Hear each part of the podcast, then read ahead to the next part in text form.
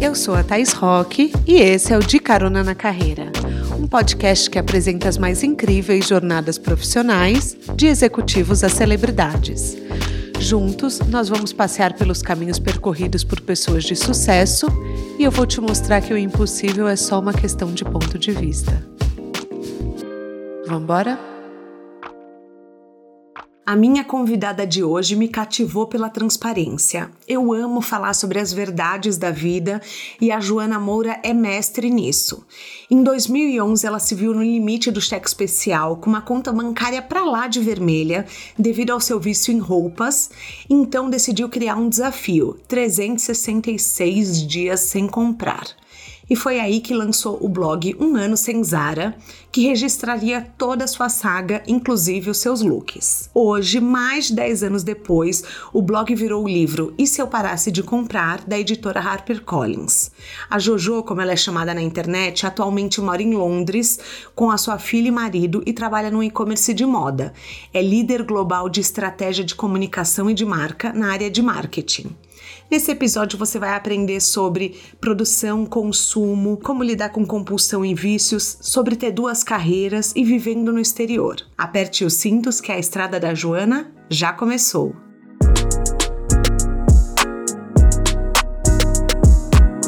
Joana, seja bem-vinda ao De Carona na Carreira. Quer dar um oi para os nossos caroneiros? Olá, pessoal. Um prazer estar aqui. Muito obrigada pelo convite, Thaís. Olha, eu vou ser muito, muito, muito sincera. Já tô me sentindo sua amiga, mas eu vou te pedir desculpa se em algum momento eu agi como íntima, porque semana passada eu tive uma imersão na sua vida. Então, assim, eu vi suas entrevistas, eu ouvi podcasts que você já participou e eu li o seu livro maravilhosamente bem escrito. Então, assim, eu queria te dar o parabéns, porque. É, você não sabe, mas eu tenho um clube do livro, então assim, eu leio bastante e é raro uma escrita me prender tanto. Eu torcia por você, Jojo, eu torcia e eu falava assim, eu fiquei feliz quando você ressignificou o vestido de ano novo. Eu, eu assim, eu vibrava como se eu estivesse lendo uma ficção. E me gerou essa curiosidade, o quanto do livro é real e o quanto é ficção. Ai, primeiro eu preciso agradecer, eu tô me sentindo muito honrada por receber esse elogio. A gente, o livro foi um exercício muito diferente para mim, porque eu tô acostumada a escrever pra internet e a internet tem essa coisa mais imediata, assim, né? A gente coloca uma foto lá, um texto no mundo e imediatamente a gente recebe aquele feedback. O livro foi um processo bem mais longo do que isso, né? Foram seis meses, quase oito meses da concepção até ele ser publicado e aí você entrega o manuscrito e entrega para Deus, assim. E aí esperando vai, né? ver se o povo é. vai gostar ou não vai gostar. Então eu tô muito, muito feliz com o feedback que eu tenho recebido e, enfim, é muito gostoso ouvir o que você tá falando. O livro, ele é muito baseado na minha história, assim. Ele, uhum. a gente trocou o nome dos personagens, fora eu, assim, todo mundo tem nome fictício, até minha irmã tem nome fictício. Eu porque vi! eu não queria expor as pessoas, enfim, acho que tem gente que, em maior ou menor medida, ainda está dentro da minha vida, mas tem pessoas que, obviamente, vão ficando um pouco pelo caminho. E eu queria que ficasse a critério delas poder se identificar ou não. Então, eu mudei algumas coisinhas ali dos personagens, mas a história é muito baseada na minha história, nas coisas que eu vivi, na minha infância, na minha relação com, com o consumo, com a minha mãe, né, que está lá logo no início uhum. do livro, como que foi construindo aquela trajetória de paixão pela moda, de, de é, encarar o consumo como um elo emocional, assim, uma conexão com as pessoas, como entretenimento também. Aquilo é muito, muito fiel, assim, o um reflexo muito fiel da minha história. E eu acho que quem acompanha, muita gente que lê o livro acompanhou a minha trajetória com o blog 10 anos atrás e reconheceu muitos trechos, assim. Eu ouvi muito de gente falando: Nossa, eu lembro dessa roupa que você estava descrevendo. É, aquilo tudo é muito real, assim. Então foi também um exercício de me reconectar com quem eu era 10 anos atrás, me perdoar em vários sentidos também. Sim, ser mais gentil é, com você, né? É, eu acho que a gente vai evoluindo, né? Eu passei por aquela experiência, mas eu não saí dela. Óbvio que eu saí transformada de alguma forma, mas com o passar dos anos você vai dando profundidade às coisas que você vai vivendo, né? Então hoje e eu já fui perguntada isso, assim, por que, que você resolveu escrever o livro dez anos depois? E eu falo que eu não queria escrever um livro que falasse o que foi dito no blog. Eu queria escrever Perfeito. um livro que falasse outras coisas. Uhum. Que fosse uma história nova, um ponto de vista novo sobre uma coisa que eu fiz, é, que eu vivi. E acho que depois de 10 anos eu tive essa maturidade e essa clareza, assim, de, de trazer outras camadas para aquela experiência, sabe? E para mim foi muito catártico, assim, foi tipo o fechamento de um ciclo. Nossa, que então, lindo. Então, muito, muito, foi muito legal. É, olha, para os caroneiros que estão nos ouvindo agora, é o seguinte: todos os looks que a Jo menciona no livro estão no, nos destaques do seu do seu Instagram, né, Jo? Todos ainda não, eu tô colocando aos poucos, já ah, tem vários. Eu vi que tem um destaque lá. um ano sem Zara, que eu olhei e tinham tem, vários looks tem. lá, né? Muita gente tem me cobrado isso. Ah, eu quero ver mais dos looks, então eu tô, tô repaginando, porque conteúdo foi criado há 10 anos atrás, era uhum. blogspot ainda, era uma Sim. época assim, da, né, idade da pedra do conteúdo de internet. Então, eu estou repaginando tudo para ficar mais, mais adequado, mais, mais digerível para as mídias sociais, e aí tenho trazido um pouco disso nesses drops no Instagram. É, então, aos poucos, eu estou colocando os looks lá também. Então, tem muita gente que fica curiosa e fala: onde é que eu posso ver? Uhum. Vai lá pro, pro Instagram, que de, de, de vez em quando eu posto algumas coisas lá, mas a ideia é que todo o conteúdo, no final das contas, vá para lá também. Mas eu fiquei com uma dúvida. Eu vi que o domínio não é mais seu, né? O do um, um ano sem Zara.com.br. Você achou que esse ciclo tinha se encerrado na sua vida? É, eu acho que eu acho que ele se encerrou. Eu, assim, quando eu criei um ano sem Zara, a ideia é que ele se ele, ele auto implodisse uhum. no dia 366, assim, para mim não tinha função depois disso. E ele se prolongou até por bastante tempo. Eu adorei essa coisa de criar conteúdo, fui aprendendo muito nesse processo, me tornei é, uma pessoa muito diferente daquela época, me informei muito, troquei muito com as pessoas que entravam lá, mas o objetivo daquele espaço mudou. Eu acho que com a transferência para o Instagram, eu pude trazer mais camadas minhas para aquele universo. Perfeito. Então, o, a, o nome Um Ano Sem Zara, ele não me representava mais. Tanto que eu não usei o nome no livro. É, é, é verdade ele, ele, hoje eu, eu trato de muito mais assuntos, eu gosto de, de falar sobre outras coisas, né? Como você, a gente estava comentando antes do, do episódio começar. Eu casei, eu virei mãe, eu mudei de país e, e eu gosto de trazer essas coisas porque eu acho que eu, eu, eu acho legal receber feedback de outras coisas também. Acho que a gente é tão plural, né? Que eu não queria mesmo. ficar limitada àquela coisa que aconteceu lá atrás. Eu ainda falo muito sobre, óbvio que esse ainda é o meu assunto principal.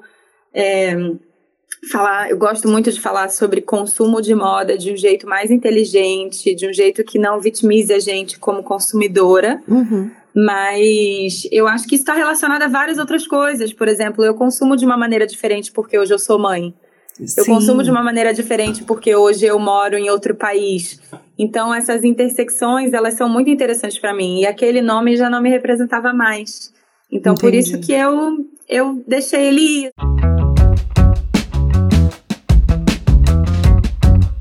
No livro você aborda uma questão super complexa que vai além do consumo, que é aprender a dizer não para si mesmo e para os outros.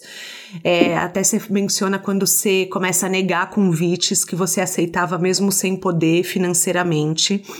E tem muita gente que nos escuta que não sabe se posicionar. Que dica que você daria? Ah, eu acho que é, é um exercício, assim. Não é uma coisa que acontece de um dia para o outro, e eu acho que é, exige um bocado de autorreflexão, assim, você poder dizer não. Porque o poder dizer não, ele está relacionado a poder mesmo, né? Uhum. A autoconfiança. E quando a gente está num lugar de não confiança em si mesmo, esse desejo de, de aceitação do outro é muito importante, né? Então, acho que para a gente poder dizer não para o outro, a gente tem que poder dizer sim para a gente primeiro. Sim.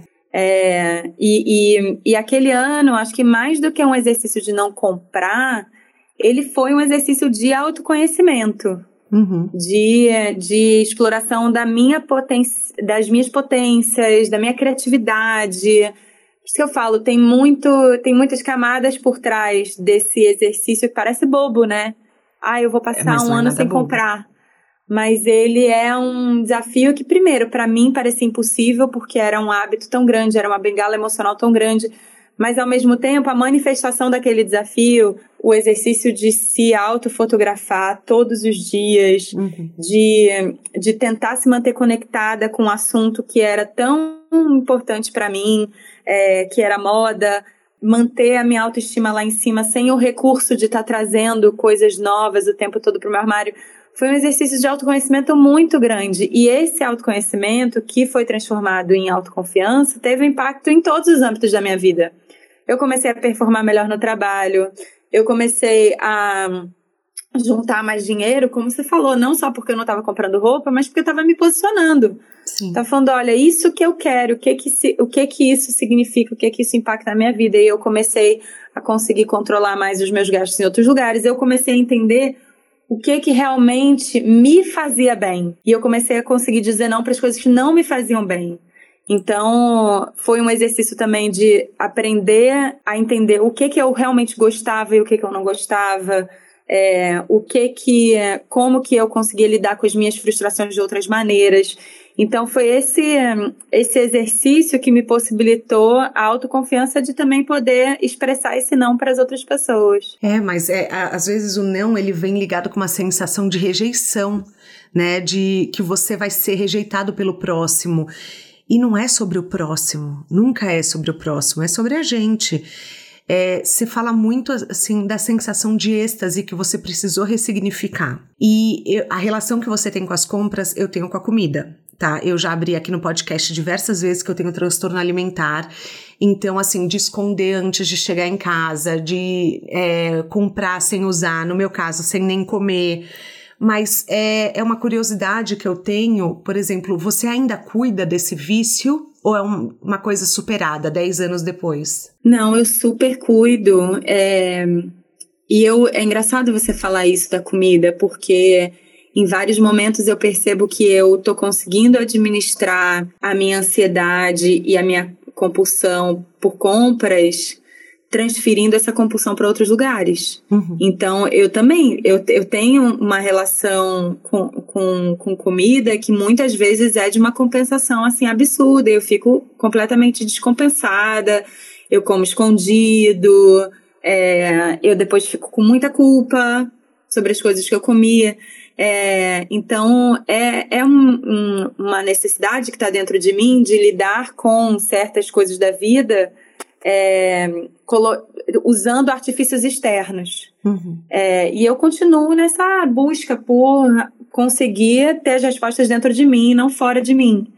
É, e com compras, óbvio, eu, eu, eu sei, eu aprendi nesse tempo, eu sei os meus gatilhos, eu consigo antever esse comportamento mais nocivo e eu consigo me parar antes, mas eu tô sempre e eu comecei a ficar mais crítica com relação a isso também, porque antes eu, quando eu comecei essa trajetória, é, era sobre não gastar. Sim. Era sobre não ficar no vermelho. Era muito mais agora, superficial, né? Era muito mais superficial e era muito mais tangível. E agora eu consigo olhar e falar assim, gente, mas espera aí, eu não estou gastando dinheiro, mas eu estou gastando um tempo enorme olhando sites de compra Uhum. E botando coisa no carrinho e depois deixando lá só para satisfazer aquele ímpeto de comprar. E mesmo que eu não esteja gastando dinheiro, eu tô gastando tempo, eu tô ocupando a minha mente com um negócio que não necessariamente é o mais produtivo para mim. Óbvio que eu acho que a gente não tem que ser produtivo o tempo todo, mas assim, eu tenho, te, eu tenho que sempre trazer essa reflexão porque é o, o primeiro passo, assim, para eu uhum. chegar claro. né, naquele comportamento lá atrás. Então eu continuo me policiando. Eu falo que eu escrevi até um post outro dia sobre isso, que eu tô em, em estado de vigilância perene, assim. Uhum. É, óbvio que para mim hoje é muito mais fácil, porque eu acho que a gente, à medida que a gente vai ganhando consciência sobre as coisas, que a gente vai refletindo, é, a gente, de novo, consegue identificar e consegue tentar solucionar de outras maneiras. Mas eu continuo tendo que ficar alerta. É, eu sinto com a comida que, assim, com muita gente que eu conversei, que é uma coisa que eu vou ter que trabalhar a vida inteira. E tem médicos que já me falaram, porque assim, existem nutricionistas comportamentais, é, hoje existe é, gente que entende do assunto, né? E eles falam para mim: é, administra o seu vício para que você não troque por outro vício, né? Porque a substituição Sim. é muito comum. Tanto que tem, quando as pessoas fazem bariátrica, é, uma coisa que as pessoas falam muito é cuidado para que a pessoa não se torne alcoólatra. Porque existe essa substituição Caramba. muito grande. É porque a bebida, enfim, a bebida fica mais facilmente absorvível. Tem, tem várias questões, assim, mas existe mesmo essa necessidade de, de se olhar, de se escutar, de saber até onde é os seus limites, né? Você sentiu, é, por exemplo, que você trabalhava mais? Porque no livro eu fiquei com a impressão que você trocou o vício da compra pelo vício do trabalho. Eu fiquei com essa impressão de que você virou workaholic. Você acha isso? Eu acho que, até certo ponto, sim. É, eu, eu, ocupe, eu tentei ocupar minha mente com outras coisas naquele uhum. ano, assim. O que foi maravilhoso é, no final, né? É, eu acho que, óbvio que é, foram. A, essa energia foi canalizada para alguns lugares que foram mais positivos e outros que foram negativos. E uhum. como foi um ano. Foi um laboratório para mim, né? Então foi um ano que eu me joguei em outros lugares e depois, por isso que, de novo, 10 anos custaram uhum. para chegar em lugares de equilíbrio e tal. Sim. Então, de um lado, eu sim me joguei mais no trabalho, mas de outro, eu eu comecei a me virar muito melhor na cozinha, eu comecei a cozinhar mais, é, eu comecei a, a curtir isso. Uhum. Eu comecei a, a fazer muito mais programas culturais que eu não fazia, que eu fazia muito menos antes, porque o meu programa default era ir pro shopping. É, então, acho que teve teve essa experimentação, assim, de compensações. E, e, assim, o trabalho foi, foi um momento, eu acho que, de grande virada, assim, para minha carreira. E que hum, foi muito positivo, assim, para mim, naquele ano. Assim, foi é, uma coisa que tirou a minha cabeça de onde estava, me deu aquela distração que eu precisava e me rendeu frutos legais. Mas é, eu acho que sem dúvida eu, eu devo ter pesado a mão em alguns momentos, sabe? Inclusive, para quem tem alguma condição de vício, eu tô deixando diversos links no descritivo do podcast. Existem grupos de apoio para todo tipo. Se você, assim, se sente sozinho, sozinha, saiba que você não está. É, é, importante a gente falar disso e, falar também, assim, que se você precisa de ajuda, buscar uma psicóloga, um psicólogo. Tem o CAPES, que faz terapia gratuita. Eu vou deixar o link no descritivo do podcast.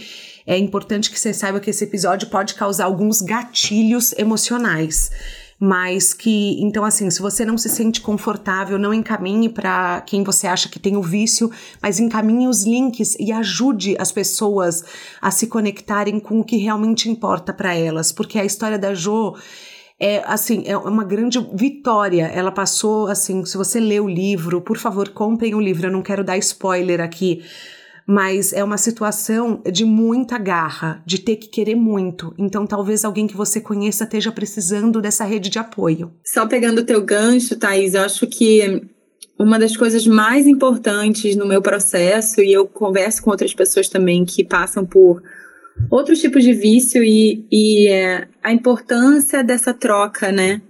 De você não passar por isso sozinho. E eu acho que tem. É, a gente tem um tabu tão grande que que está ao redor dessa questão do dinheiro, do consumo, que muitas vezes as pessoas têm a sensação de que elas têm que passar por aquilo sozinhas, ou elas se sentem fracassadas por é, não conseguir controlar as suas finanças, elas não conseguem, mas também tem uma falta de informação com relação a, a, a, a isso ser de fato um vício. Uhum.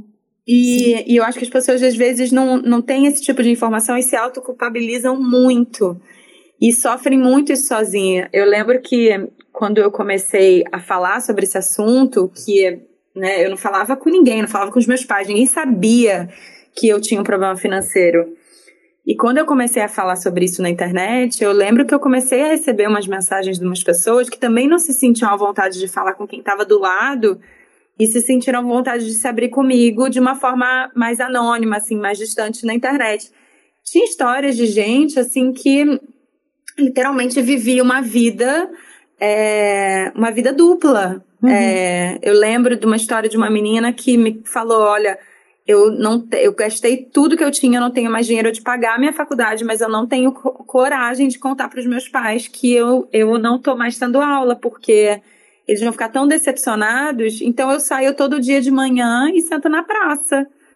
Então, é, é, é, essa, esse, essa culpa, esse segredo, esse peso que, que não deixa a gente avançar, assim. Então, acho muito importante essa mensagem das pessoas procurarem ajuda, e pode ser ajuda numa figura anônima, num grupo de apoio, numa terapia, ou em quem está do lado, né, num amigo. Eu acho que é importante a gente em qualquer lugar que a gente se sinta um pouco mais confiante, a gente, é, a, a gente dividir isso. Uhum. Eu falo quando a gente divide, o peso diminui pela metade. É, e a gente começa a se abrir para possíveis soluções, para ajuda mesmo, sabe? É, então, acho essa mensagem muito importante, assim, realmente, se você conhece alguém que passa por isso, é, estenda a mão, sabe? Às vezes as pessoas também, a gente se a gente se blinda muito, né, dos problemas dos outros, a gente acaba achando que é, vai ser uma invasão, e tem jeitos e jeitos de a gente abordar esses assuntos, e eu fiz estender uma mão para alguém que está precisando. E às vezes o que a pessoa precisa é realmente se sentir vista, né? Sentir que está sendo olhada, que está sendo cuidada, porque ser cuidado é muito bom é você saber que alguém se importa com você, que ninguém tá ocupado demais, é, sabe, para te observar, porque às vezes as pessoas é, é, é, tão solitário que você fala, não tenho com quem falar, mas você tem. É. Você criou uma rede de apoio muito grande, inclusive a virtual, né? Que te salvou em alguns momentos quando você estava à beira de desistir. Você acha que sem o blog você teria tido o mesmo êxito? Não, não teria. De maneira nenhuma. Eu acho que o blog foi uma decisão muito espontânea e acertada, assim, nem eu sabia o quanto que ia ser transformador para mim. Eu acho que por um lado ele me ofereceu um, um mecanismo de me manter produtiva e próxima daquele assunto. Eu acho que eu não teria tido a força de vontade de criar ao longo daquele ano da maneira como eu tive. Eu não repeti um look. Uhum. Eu passei 366 dias e eu não repeti a mesma roupa da cabeça aos pés nenhuma vez. Eu consegui fazer uma análise combinatória tão bizarra. Tinham momentos muito bizarros, inclusive, assim, que eu, eu queria tanto criar uma coisa diferente que eu acabava saindo que nem uma maluca na rua, com canga na uhum. cabeça. eu vi da mas... canga com, com roupa de festa de 15 anos.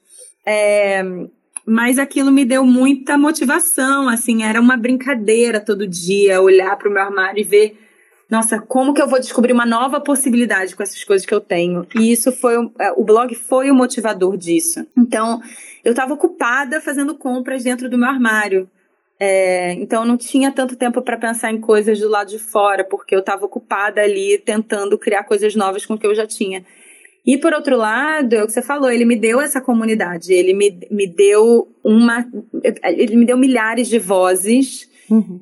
de incentivo, sim, mas também de identificação, gente falando, cara, eu passo pela mesma coisa.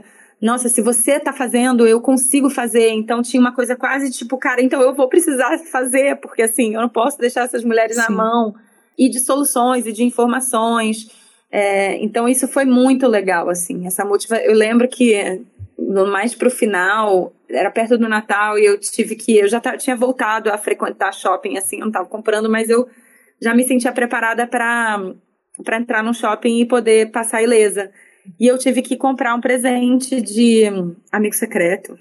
E eu lembro que eu tava na fila e alguém me tweetou falou: Eu tô aqui na fila da Zara, eu tô te vendo, você tá comprando. e eu achei aquilo genial, assim. Eu falei: Gente, realmente funcionou. Esse experimento funcionou. As pessoas estão aqui me cobrando. Se eu tivesse pulando a seca, elas iam saber. É, então, isso foi muito legal, assim, porque. E aí você respondeu? É um pouco assustador. Na hora eu fiquei um pouco assustada, eu fiquei tipo, cadê, cadê você? é, e depois eu respondi, mas, mas foi, é, era, é, esse acho que foi o, o, exemplo mais dramático, assim, de como as pessoas realmente trouxeram essa motivação que eu precisava para seguir adiante, sabe? Você acha que hoje, com, assim, com a facilidade das compras online, porque é mu muito diferente, né? O impulso teria sido mais difícil de segurar os impulsos, porque, assim, muito. várias vezes você falou que você quase comprou. Então, você, você narra histórias no livro de você estar tá lá e largar tudo no balcão com a compra online, você não ia ter essa segunda chance, né? Não, e eu acho que tem, para mim, como, como o meu exercício foi um exercício muito público, tinha muita gente que acompanhava na época, muita gente, e era a galera que frequentava as mesmas lojas que eu frequentava. Então tinha uma coisa quase de tipo, cara, não posso, porque eu vou ser vista, sabe? Alguém vai me ver aqui, vai saber que eu, tipo, tô, tô pulando a cerca. Uhum. E com a internet, você faz isso ali no, no seu, ninguém né, no sabe, conforto da vê, sua cama, exatamente. embaixo do seu edredom, ninguém precisa saber, sabe? Então, acho que nesse sentido ia ter sido mais difícil, mas eu acho que também tem a coisa da facilidade. Da facilidade e do nível de exposição. Eu fiz esse desafio numa época que eu não tinha Instagram, e para mim evitar tentação era atravessar a rua quando eu passava pela frente da loja que eu gostava era não almoçar no shopping. Agora eu vou fazer o quê? Eu vou, eu vou ter que deletar o, o, o, Instagram, o meu é. Instagram, é. eu vou ter que né, praticamente ficar offline, porque a tentação tá ali, né? A gente acorda de manhã, olha no telefone e já tem ali um e-mail chegou da marca que você gosta, você abre o Instagram, tá lá. É o tempo inteiro. Não, e peraí, peraí, Jojo, deixa eu falar. Você trabalha num e-commerce de moda que assim, é tudo eu quero comprar lá. Capinha de celular, roupa para maternidade eu já comprei, eles taxam entregando no Brasil. Mas como dá para resistir com desconto de funcionário? Traba Você foi trabalhar assim, é como se eu fosse trabalhar na Milka. É o auge da tentação. Ah, eu, assim, eu trabalho com moda há muito tempo, né? Eu trabalho com publicidade desde que eu, enfim, saí da faculdade, trabalho com construção de moda, de, de marca e já trabalhei com todos os tipos de marca. É, mas por causa da minha trajetória, eu trabalhei com várias marcas, com, como consultora de construção de marca e tal. E é, então já estou um pouco acostumada, assim. E o meu trabalho também como é, influenciadora, criadora de conteúdo, a gente tem acesso a muitas marcas, né? E as marcas estão sempre em contato, enfim. É, eu acho que eu já estou um pouco vacinada nesse sentido, sabe? Eu hoje me conheço muito bem, sei o que, que eu preciso. É, não é mais sobre pagar, poder pagar pouco ou, sabe, um desconto. É, tem marca que quer me mandar coisa que eu falo, não, tipo, eu não quero, não precisa, é muita coisa, ou, sabe, não faz sentido para mim, porque para mim virou sobre, cara, eu não quero ter coisas na minha vida que estejam só ocupando espaço, entendeu? Uhum. Então, Sim eu consegui criar uma dinâmica muito mais saudável com, com esse, esse meu acesso ao universo da moda. Eu acho que o fato de eu morar fora também ajudou muito, porque eu não fico recebendo mil recebidos do jeito que o pessoal no Brasil recebe, sabe? Os criadores de conteúdo recebem. Então, eu não fico chegando coisas na minha casa. É, não, não tem essa, assim, essa abundância, tipo, surreal de, de coisas que aparecem no meu armário, sabe? Eu, eu realmente eu gosto de ter as coisas que eu gosto. Eu compro muito pouco no, no, na empresa que eu trabalho, é, porque eu também gosto de é, investir o meu dinheiro né, com marcas que são dos meus amigos, de, né, de pessoas que estão é começando. Uhum. Então eu, eu consigo separar muito, assim. Eu acho que tem. Eu gosto muito de estar dentro da indústria da moda, porque eu acho que eu sou uma voz importante dentro da indústria, de, de tentar fazer a indústria ser melhor e, e começar a pensar de outras maneiras e investir em coisas legais mas eu consigo separar isso bem, sabe? Nossa, guerreira, você, cada, cada minuto eu te admiro mais, porque assim, só quem passa por situações de compulsão sabe como é desafiador e requer uma força de vontade tremenda. Você falou no livro que você é produtora de conteúdo por hobby, mas que isso requer muita disciplina e uma assiduidade que te deixou cansada depois de um ano. No entanto, 10 anos depois, você segue compartilhando sua vida, seus looks, seu conhecimento. Como que você lida com essa dinâmica de ter duas carreiras, mesmo que uma você considere hobby? Eu, te, eu tenho a minha prioridade muito clara, assim.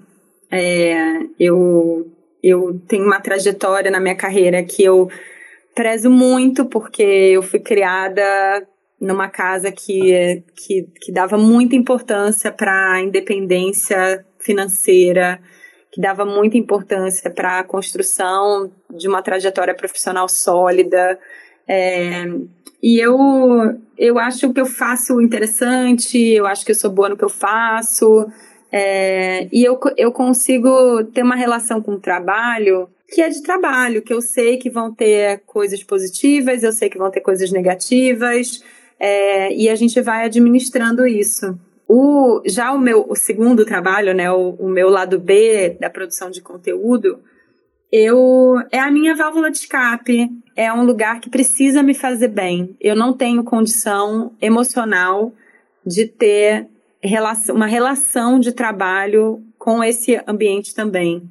Eu, eu preciso ter liberdade nesse ambiente para poder falar dos assuntos que eu quero falar, do jeito que eu quero falar, de negar é, as parcerias que eu quero negar, de tirar um tempo e falar assim, cara, eu não tô bem esse mês, eu não vou produzir nada, nada. E não tem ninguém que vai falar assim, ah, não, tem que produzir. Ou o algoritmo, você vai perder alcance. Você... De não postar. Tem, passo muito, muitos momentos que assim, tiro três semanas e não posto. Viagens que eu faço que eu não compartilho. passo a viagem inteira. Acabei de fazer uma viagem, fui postar o primeiro post no último dia de viagem. Passei a viagem inteira sem postar nada e me dá a liberdade de poder dar privacidade para minha família, minha filha não aparece no meu Instagram. É, então eu prezo muito por essa esse meu bem-estar emocional naquele ambiente e pela minha liberdade de expressão naquele ambiente também. Então acho que o fato de eu não precisar é, de daquele né, da, de produzir determinado tipo de conteúdo para sobreviver me dá liberdade de falar sobre as coisas que eu quero, de sumir na hora que eu quero, de é, abordar os assuntos da maneira que eu quero. É, e isso, isso sempre tem me feito muito bem. Pra, não para dizer que eu não ganhei dinheiro com isso, já ganhei várias claro. vezes. Teve uhum. muitos momentos em que eu teve um encontro muito legal com marcas que investiram no meu trabalho, que entendem o meu trabalho e que apareceram lá é, e que eu cobrei para elas aparecerem lá, porque Sim. afinal de contas é o justo. Mas, mas eu faço isso, isso tudo para mim é um bônus. Eu tô ali porque eu gosto muito é, de trocar com as pessoas que estão ali, eu gosto muito de ouvir as coisas que elas têm para me dizer, eu gosto muito de me expressar e ouvir e, e, e puxar esses diálogos.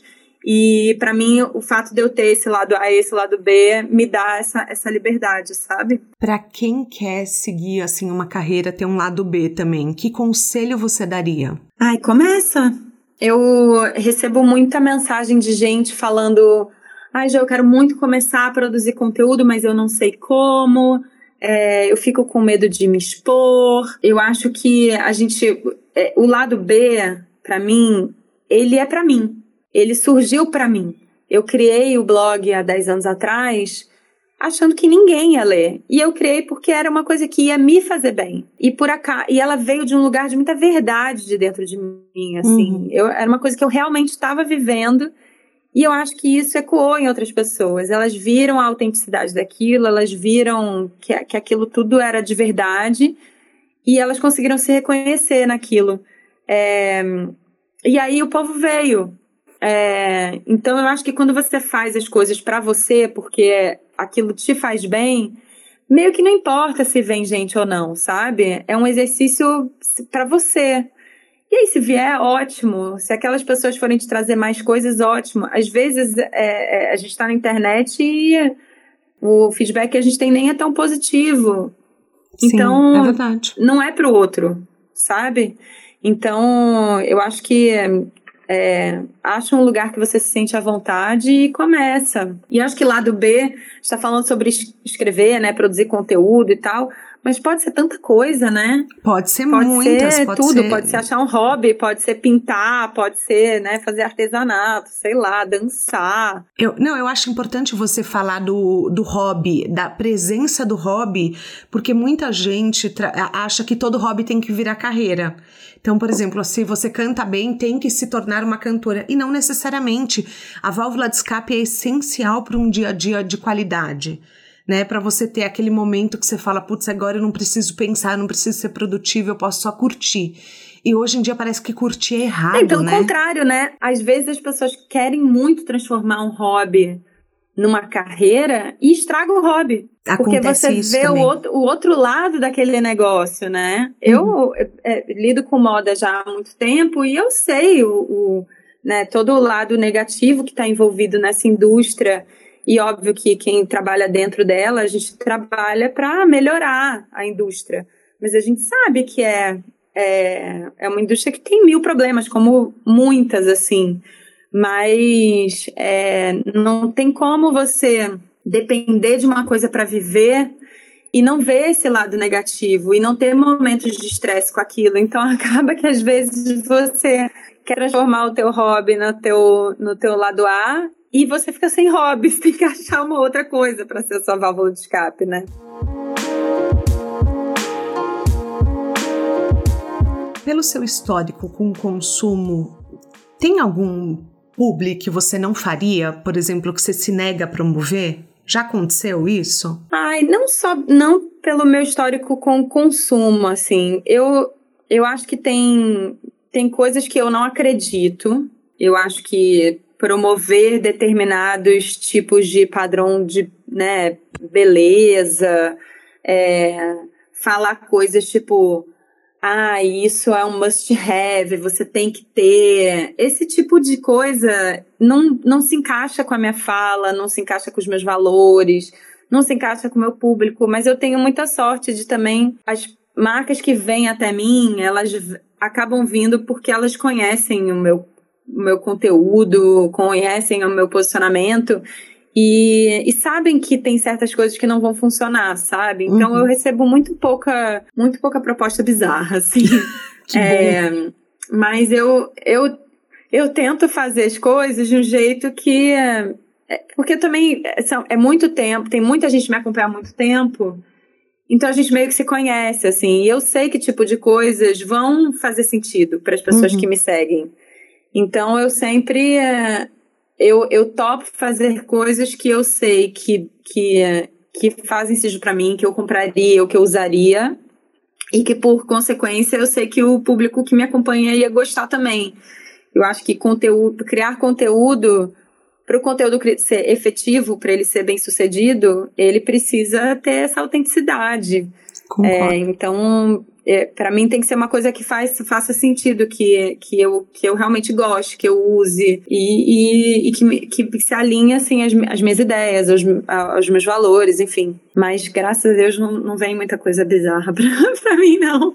Você falou que você não expõe o rosto da sua filha, e eu me conecto muito porque eu não exponho o rosto dos meus filhos também. E, e muita gente me questiona, fala assim: ah, por que, que você, você não posta?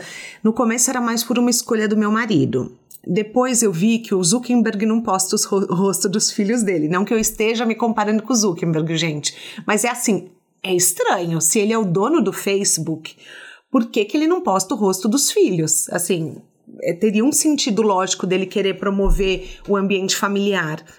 Da onde que saiu essa sua decisão? Cara, a minha decisão veio do entendimento de que ela tem direito à privacidade dela. Ela não escolheu ter mais 100 mil seguidores no Instagram.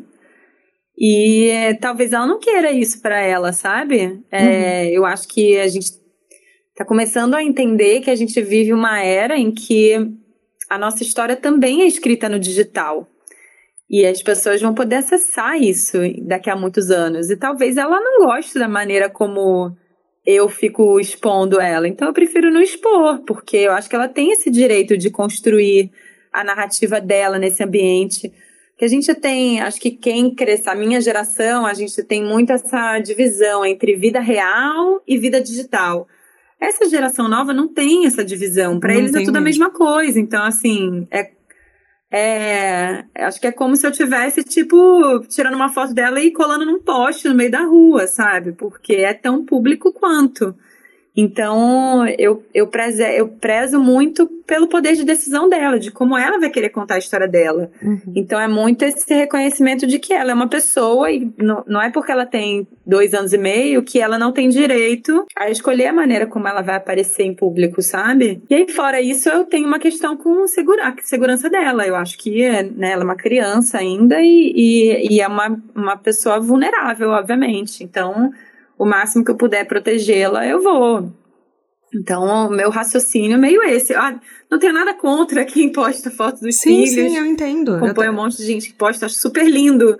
Mas é, com, com a minha filha, esse é o meu raciocínio, assim. Agora que eu invadi um pouco a sua vida pessoal, deixa eu te perguntar uma curiosidade que eu estou. O Arthur do livro é o seu marido? Vocês foram no samba? Gente, essa é a pergunta que mais me fazem depois, depois de lerem o livro. É muito engraçado. Porque a gente quer uma, uma parte 2, a gente que quer um romance. A, a, gente quer um romance, uma parte 2. Quer saber o que, que aconteceu, entendeu? Ele é o meu marido. Ele é o meu marido. Olha, se Estamos tiver um livro 2. anos. Se tiver um livro 2, as pessoas vão querer saber dele, tá? Só pra você saber, porque assim, rola. A gente tá torcendo Meu Deus, eu vou, pelo eu vou ter que pedir para ele. Eu vou ter que pedir para ele ceder os direitos da nossa história para poder escrever. Mas é, é ele, gente. Dez anos já. Agora, me conta uma coisa. Eu comecei a te seguir, eu falei quando você assumiu os seus cabelos brancos. E eu, às vezes eu fico achando que a sua missão é muito trazer assuntos que as pessoas têm desafios e vocês superarem juntas, porque você acaba encorajando muitas pessoas a assumirem os próprios cabelos brancos. Aliás, é o look seu que eu mais amo, tá?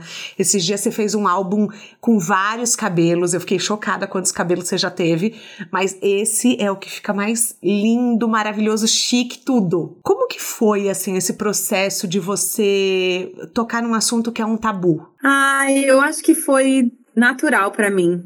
É como tudo, assim, porque eu a minha presença na internet, ela parte da minha vivência. Eu não inventei o cabelo branco, ele, ele existia em mim, sabe? Ele, ele fazia parte de mim há muito tempo. É, eu já contei isso algumas vezes na internet.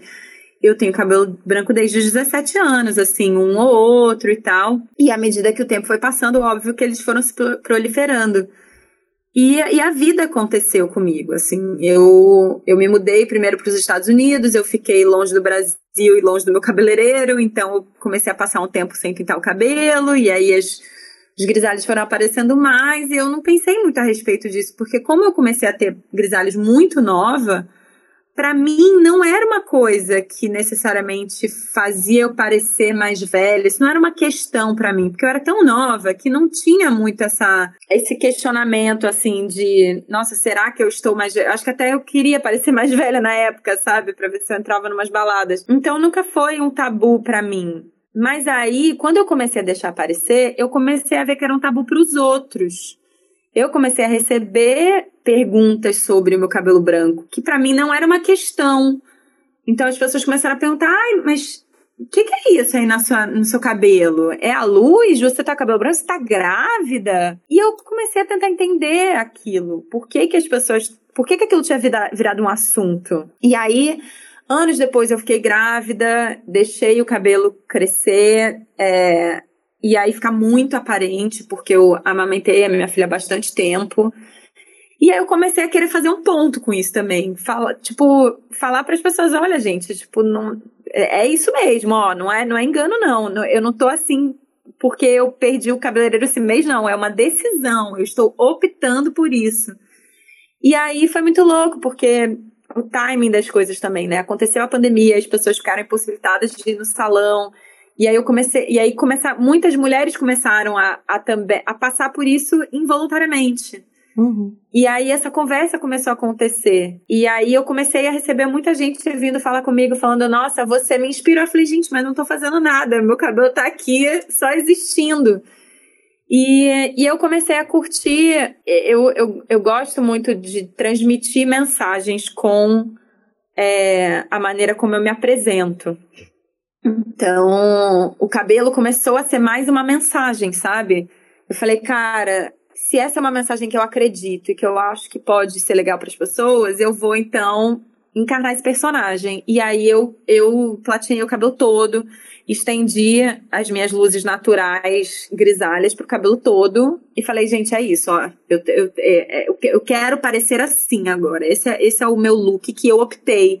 Porque grisalho não é desleixo, ele pode ser uma opção e ele deve ser uma opção tão válida quanto qualquer outro cabelo. Eu posso amanhã uhum. querer pintar de azul ou de rosa e isso ser tão bonito ou tão é, significativo de eu estar me cuidando quanto qualquer outra decisão. E não porque eu pintei o resto do cabelo antes, quando eu tava só a minha raiz e o resto do cabelo pintado, já era uma decisão estética Sim. que eu abracei. E aquilo não deveria significar que eu sou menos, ou que eu sou relaxado, que. Enfim, é, eu acho que também não tem problema nenhum você ser uma mulher que tem menos vaidade. É, então a gente tem que desconstruir isso também. Mas eu fiquei muito chocada, tipo, de receber mensagens de pessoas que trabalhavam com RH e que me seguiam falando: olha, se você me aparecesse assim numa entrevista de emprego, eu não te dava um emprego. Hã? E eu falava, gente, mas a gente tem que. É.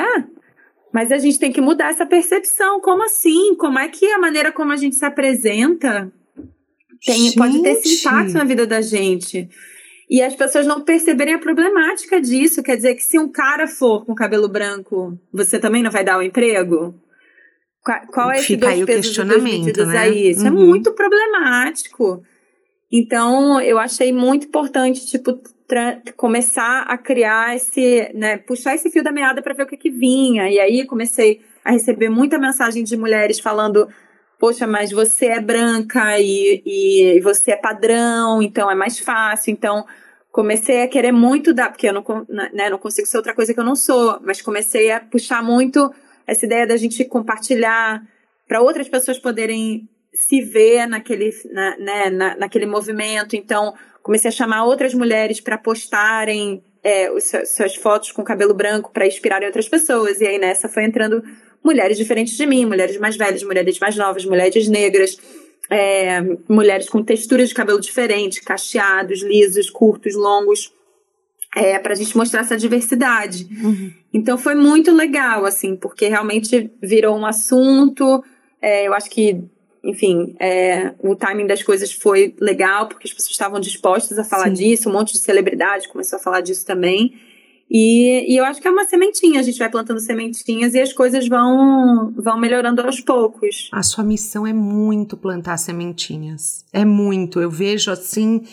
Impressionante. Aliás, vamos falar suas redes sociais para quem não te segue, conhecer seu mundo, ver seu estilo, ver seu ponto de vista, seu modo de ver a vida, né? Que é tão legal.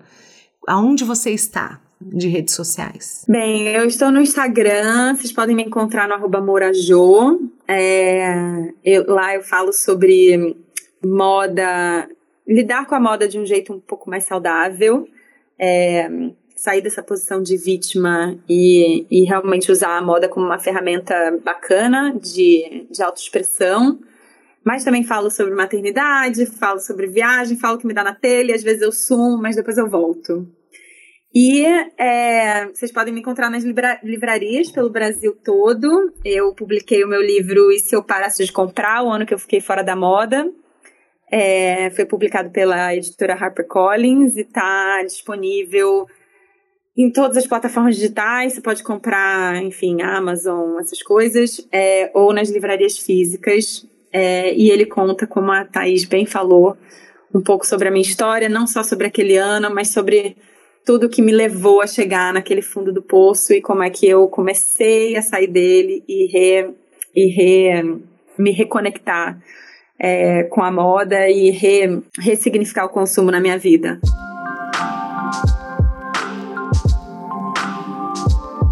A gente tem um quadro aqui chamado Pneu Furado que é assim, a gente fala muito sobre os erros na carreira, porque nem toda estrada é feita só de vitórias.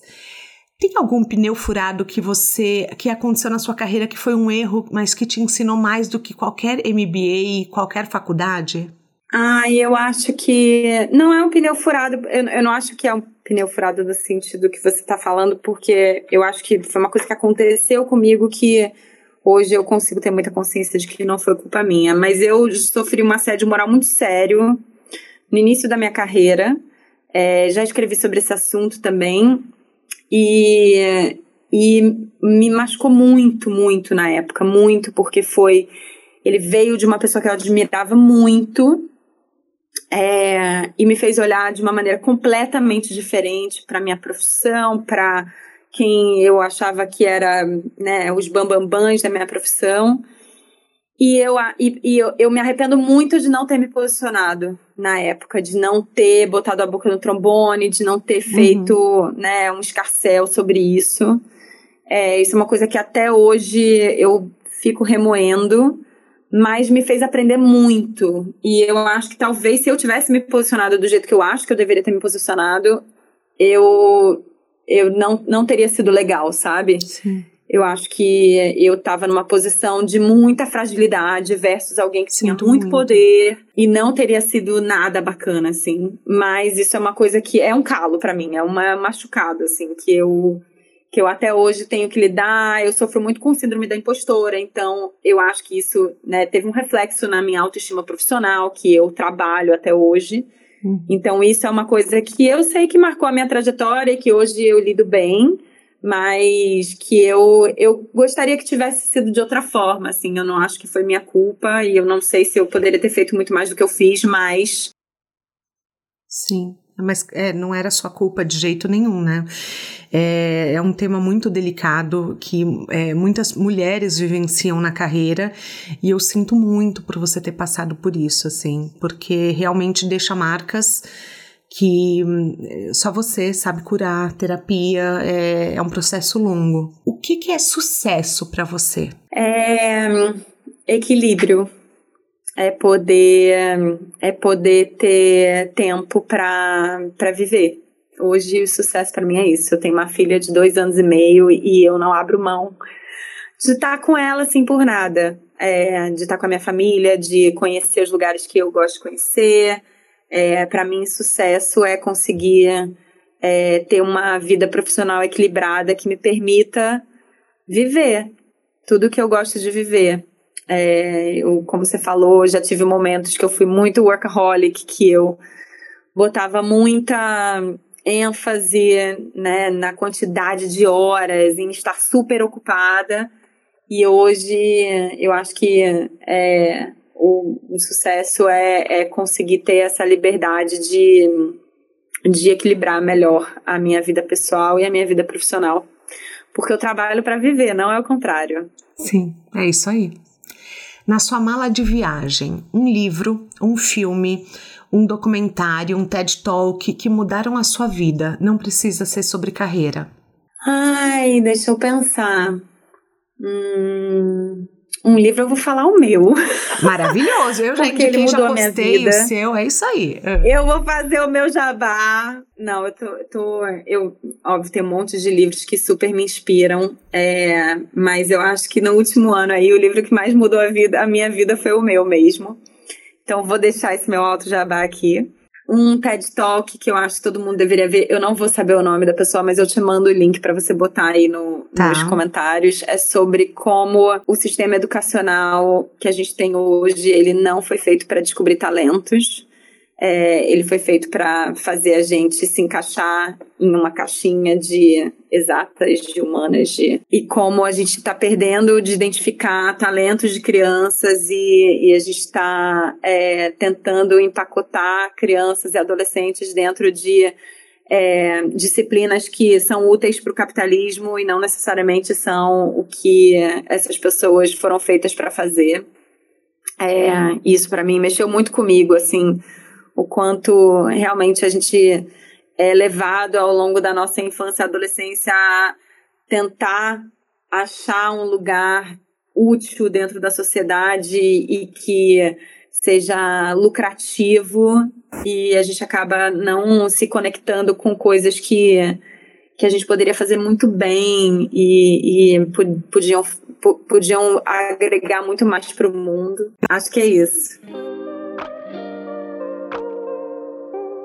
A gente chega ao fim da nossa carona Eu queria te agradecer muito, Jo, assim, como eu já falei mil vezes aqui, o seu trabalho é um trabalho, o seu plano B, é, digamos assim, é um plano que tem uma missão muito grande. Então, que você toque muitos corações, que você ajude muitas pessoas com o seu livro. Parabéns. Continue. Se você escrever o segundo, eu compro. Se virar série do Netflix, eu vejo. E tô torcendo por esse caminho, assim, que o seu livro traga muita abundância para sua vida e para ajudar muitas pessoas, para que chegue ao máximo de pessoas possível. Obrigada, Thaís. Eu fico muito feliz com o convite. Obrigada pela generosidade. É, obrigada a todo mundo que ouviu a gente até aqui. E espero que a gente tenha outras oportunidades. Adorei. Se você chegou até aqui e gostou do tema de hoje, eu recomendo o episódio do André Carvalhal, que com certeza vai te trazer insights e para sua visão de carreira, visão de mundo, visão de moda, ou da Feneute, que também vai te ajudar a atingir seus objetivos e vencer com planejamento muitas coisas. O De Carona na Carreira tem a consultoria de conteúdo do Álvaro Leme, a supervisão do José Newton Fonseca, a sonoplastia edição do Felipe Dantas e a identidade visual do João Maganin. As dicas que a gente abordou até aqui estão todas na plataforma, no descritivo do podcast. Bora lá no Instagram falar mais sobre o episódio de hoje. A gente volta na próxima semana com mais um de Carona na Carreira. Um beijo grande.